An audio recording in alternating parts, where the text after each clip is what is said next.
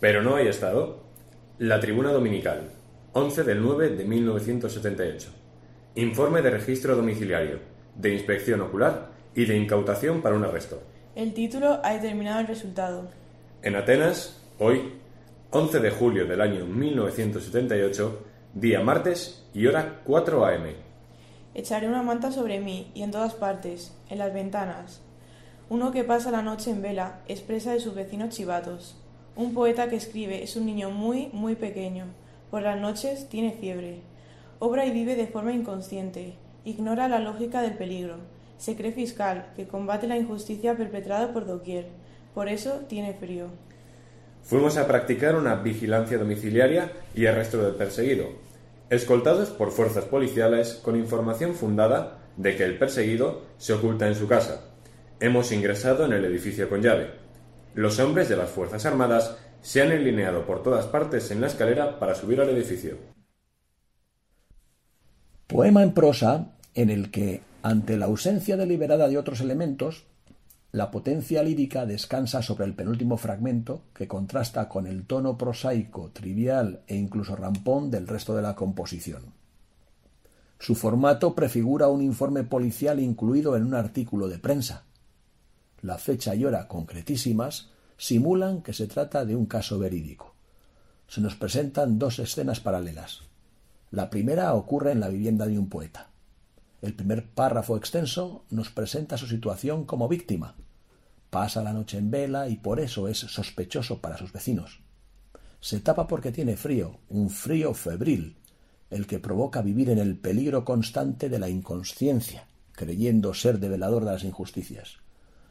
La segunda escena transcurre en la planta baja del edificio donde vive el poeta, una operación policial en desarrollo, momentos antes de la detención.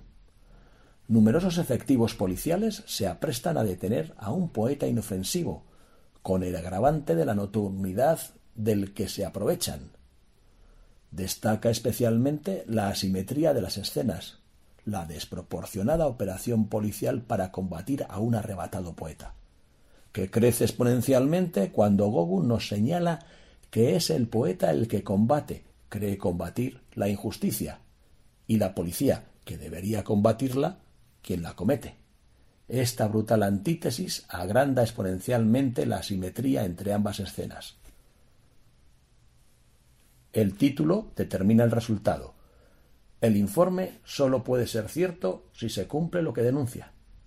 Por tanto, la policía no puede más que proceder al registro, inspección, incautación y arresto. Pero por otra parte, también se denuncia un sistema de orden público que se reviste de autoridad y sentido en la medida en que sus actuaciones confirmen las sospechas. Por esa misma razón, Gogu pone de relieve lo ridículo del sistema represivo. El informe policial constata lo evidente y, predeterminado por el título, lo convierte en prueba de delito. El perseguido está en su casa y los policías entran en el edificio abriendo la puerta con llave. Es lógico encontrar a una persona en su casa, a la que se entra abriendo la puerta. Al Estado se le identifica, pues, con la represión, aunque sea expresada como enigma al que se responde en el desarrollo del texto. Sí, hay Estado. Lo demuestra la detención del alocado poeta. La poesía se define como señalamiento de la injusticia, el poeta debe creerse fiscal que denuncia las injusticias, ignorando los peligros que pueda acarrear su tarea. Es testigo del inconsciente, nos dice Gogu.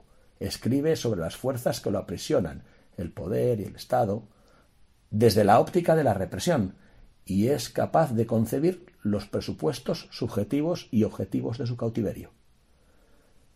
El objetivo de la represión es romper la base psíquica de la inteligencia para que sea imposible reaccionar a las condiciones materiales asfixiantes.